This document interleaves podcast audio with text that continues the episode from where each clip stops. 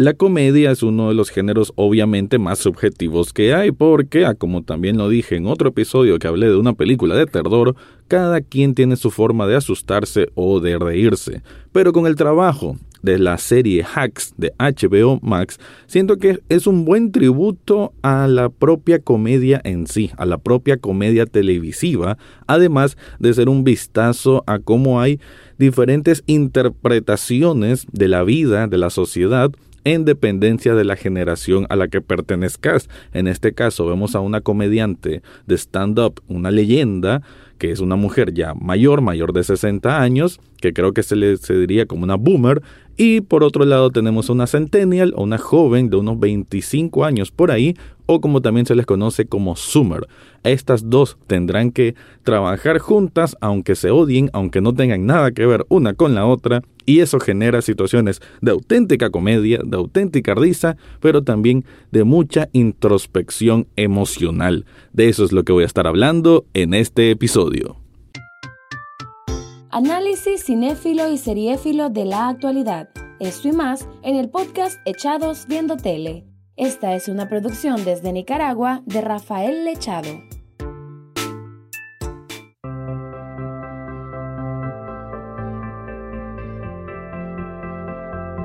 Bienvenido o bienvenida a un nuevo episodio de Echados Viendo Tele, el espacio para escuchar críticas, comentarios, opinión del mundo de las series y algunas veces de películas. Me quedo ahora con una serie que se estrenó este año, es de 2021, de hecho ya ganó premios en los Emmy para una brillante como siempre Jean Smart, que es una actriz pues ya de una cierta edad, pero que ha agarrado como un nuevo aire en su carrera y precisamente con HBO, porque seguro la pueden recordar por su papel reciente en Mayor of Easttown, así como su papel en Watchmen. Ambas fueron producciones de HBO y ambas obtuvieron muy buenas críticas y también para ella por su actuación. Aquí ella es coprotagonista de una serie que nos lleva a conocer el mundo de Las Vegas, podemos decir, pero sobre todo del mundo de, de la creación, por así decir, de la comedia. ¿En qué sentido? Que tenemos a una Deborah Vance, ese es el nombre del personaje que interpreta Jean Smart, y que ella es una, ah, una comediante de stand-up que estuvo, de hecho se le considera como la primera mujer en conducir un late night show, em, que eso lo habrá hecho como en el año 70, 80, ellos tienen unos archivos ahí, y que ahora ella pues hace estos shows de stand-up en el Palmero, uno de los hoteles ahí bastante importantes en Las Vegas, pero ella está como siendo un poquito amenazada en que ya le van a retirar su show, porque bueno, ya tiene mucho tiempo, porque quizás le falta refrescarse, y ahí es donde entra en papel Ava. Ava es interpretada también por una muy muy buena actriz que de hecho no la había visto en absolutamente ningún lugar, pero me gustó mucho su actuación. Creo que la actriz se llama Hannah Einbinder o algo así. Y Ava, bueno, el, personaje, es una mujer, es, guionista, pero ella está sufriendo lo que es la, la, cultura de la cancelación por un tweet que hizo de una broma pasada de tono, por así decir, contra un político de derecha en Estados Unidos y como que se burló de su hijo gay. Eso la sepultó ya sabemos cómo funciona este mundo de las redes sociales, sobre todo en la esfera centennial, millennial y en la en la esfera de lo políticamente correcto, sobre todo en el media, en el social media o el media general, entonces ella está sufriendo eso. Eso sí, ella trabaja con un agente y este agente la ayuda a, a, tratar de, bueno, conseguirle un trabajo porque ella está desesperada, tiene hipoteca encima, no quiere volver a trabajar con sus padres. Ella una, digamos que es de como clase media, pero como que hasta cierto punto le encanta la vida de los ángeles, de, de ese mundo del glamour y como que es un poco despectiva, un poco clasista, por lo menos así la interpreto. Además que tiene todos los, los cánones, por así decir, del, del woke, del centennial woke, y como que eso la hace ser un poquito insoportable, hay que decirlo. Y bueno, ella consigue ese trabajo que, bueno, mejor dicho, acepta el trabajo que le consigue su agente para trabajar en renovar, entre comillas, el show de comedia de Deborah Vance. Ella, Eva, no había jamás escuchado de esta comediante o solo tenía la referencia como la comediante un poquito pedante, un poquito mandona y que como que ya está desfasada, como que su comedia ya pasó estos tiempos modernos y que sus chistes son obsoletos. Esa es la visión de Eva o de una persona de esa edad, de esa índole cultural en Estados Unidos. Entonces, cuando se da este encuentro, y todo esto es la premisa, porque todo esto es el primer episodio nada más, eh, vamos a ver cómo hay ese choque cultural, ese choque generacional que da pauta para bromas muy, muy buenas, la verdad que sí, tanto de Débora, que le dice un montón de, de, verdades a una persona centennial, así como la sentencia devolviéndole cosas que obviamente ya no, no se ven bien y que la hace ver como una, como una vieja loca, lo podemos decir hasta cierto punto. Entonces, ese, e, e, esa confrontación que tienen al comienzo, pues que es es fuerte, es áspera, da, como dije, bastantes situaciones de comedia, pero también la serie sabe evolucionar a algo más que simplemente esa comedia situacional o esa comedia esa propuesta, ¿no? De que simplemente las dos diferencias generacionales, no, esta serie sabe evolucionar más a como tendría que hacer, porque es una serie de HBO, tiene esta estampa de calidad de HBO y realmente creo que tiene bastante, bastante valor, porque no se, no se vuelve solamente en, en eso, pues en ese choque, sino que evoluciona a ver cómo un artista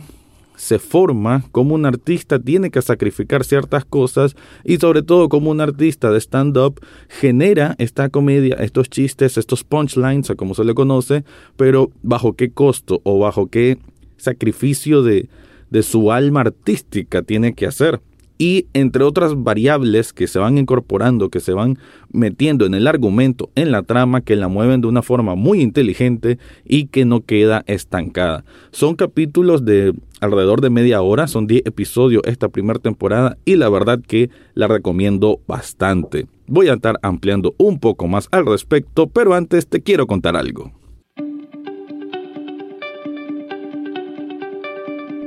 Si estás buscando una camiseta personalizada o un cojín personalizado con un diseño de algo que te gusta, ya sea para camisetas de rock, ya sea camisetas de algo de pop o simplemente algo de una película o una serie, yo te recomiendo Shop Nicaragua. Esta tienda de sublimación te permite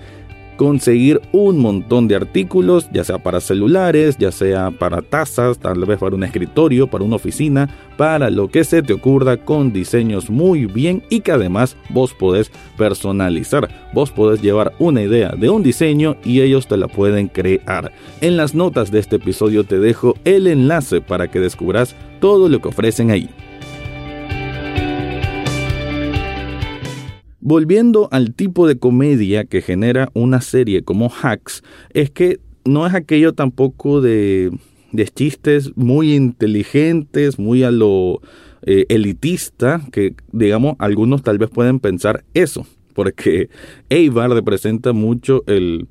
el, es el tipo de persona que, que se siente mal si le gusta un chiste de comedia burda y demasiado popular. De hecho, en una conversación que tienen las dos, le dice Débora a ella, ah, entonces si un chiste eh, le da risa a muchas personas, significa que es un mal chiste. Y ella responde con toda naturalidad como que sí, pues sí. Entonces vemos que ella como que, Eva me refiero, se inclina más a esto del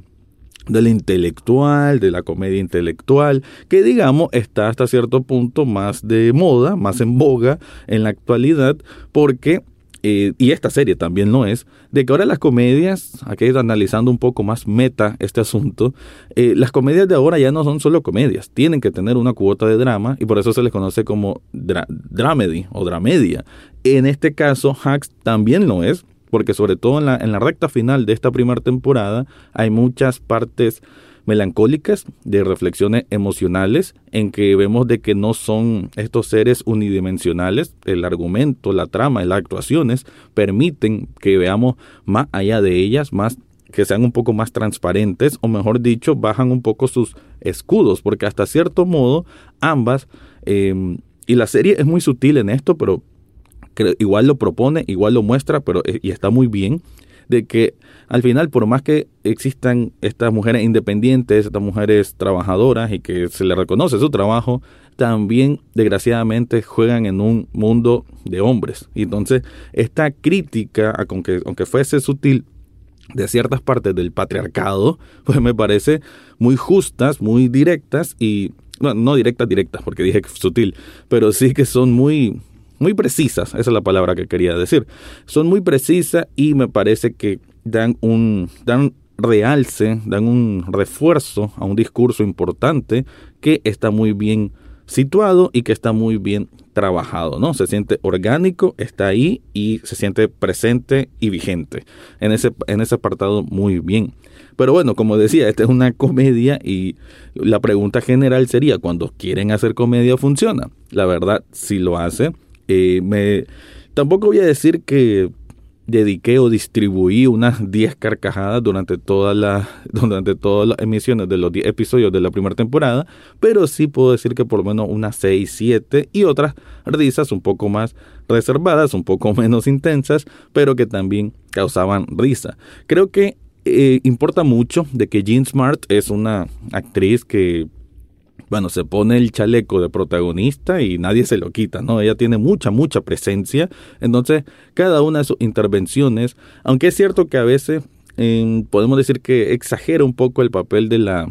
de la mujer, bueno, en este caso se me olvidó otro punto, de la mujer millonaria, porque vive en una hipermansión ahí en Las Vegas, eh, de la mujer millonaria eh, mezquina, la mujer millonaria que solo le importa a ella, digamos un poquitín, un poquitín como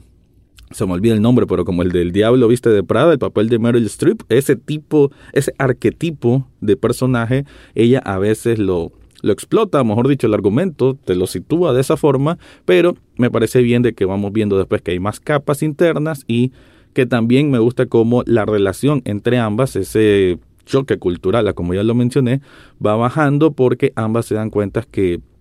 que bueno, son mujeres, que a ambas les gusta la comedia y que tienen más elementos en común que elementos en contra y que vale más la pena, digamos, relacionarse de verdad que estar solamente en esa constante batalla. Pero el cómo se da esa, ese acercamiento, se puede decir hasta cierto punto, es bastante bien dirigido, me, me, gusta pues como que las cosas van fluyendo con naturalidad y es otro punto muy muy a favor que tiene esta serie Hacks que sabe muy muy bien cómo ir llevando la trama, ir llevando el argumento, ir llevando los personajes de cada uno de, ellas para encontrarse en esos puntos en común. Pero bueno, ellos no son los únicos, ellas no son los únicos personajes. También tenemos al asistente de, de Débora, que es un hombre afroamericano que, bueno, es gay y que tiene una relación amorosa con, con otro, pero también tiene sus propios conflictos internos, que aunque es cierto que es una historia terciaria, digamos, pero aporta también al,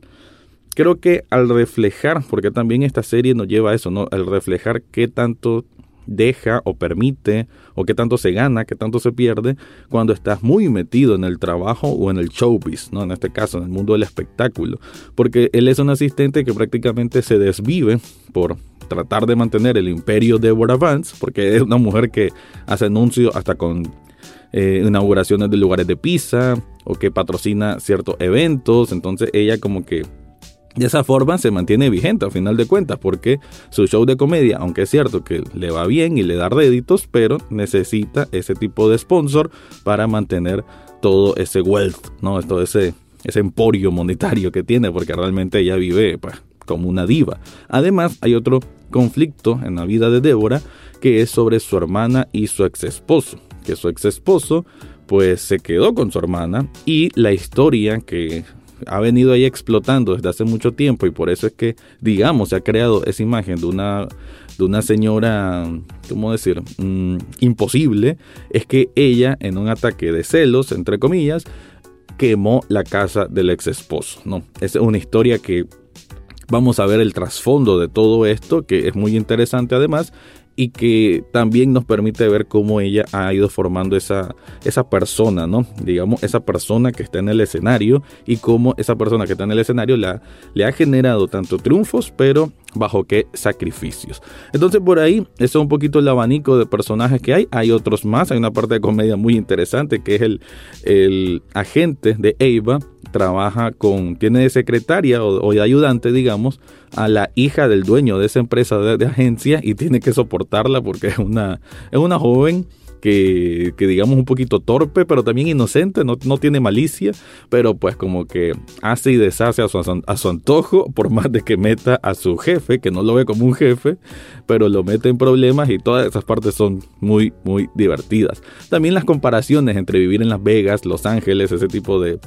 de chistes de ubicación ¿no? de, o diferencias culturales también funcionan muy bien entre muchos otros. Se me olvidó decir otra característica de Eva, ella es bisexual, ella de eso también va a permitir algunos chistes, digamos a veces poquito pasados de tono, pero como humor negro por parte de Débora, pero también muy divertidos, hay que admitirlos, y que, que no definen no precisamente una personalidad, solo es un chiste por ser un chiste. Creo que esa evaluación que de, Débora, que lo dicen en distintas ocasiones, de que un chiste no tiene por qué siempre tener un mensaje político o algo así, sino que a veces solo es por dar risa, eso también me parece interesante cómo lo exploran, cómo lo van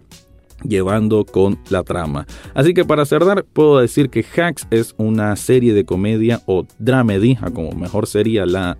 eh, determinación de su género, muy muy buena, de esas que te hacen pasar un rato muy muy agradable, que, del cual aprendes algo también, sobre todo si te gusta todo este mundo de, de la televisión norteamericana y demás, así que yo te la recomiendo a cabalidad. Antes de irme te quiero recordar que en las notas de este episodio te dejo el enlace de coffee.com pleca echados viendo tele donde puedes hacer una donación de un café virtual. Un café virtual apenas cuesta un dólar y con eso ya estás apoyando este proyecto. Ahora sí me voy, ese fue mi review de la serie de HBO Max, Hacks.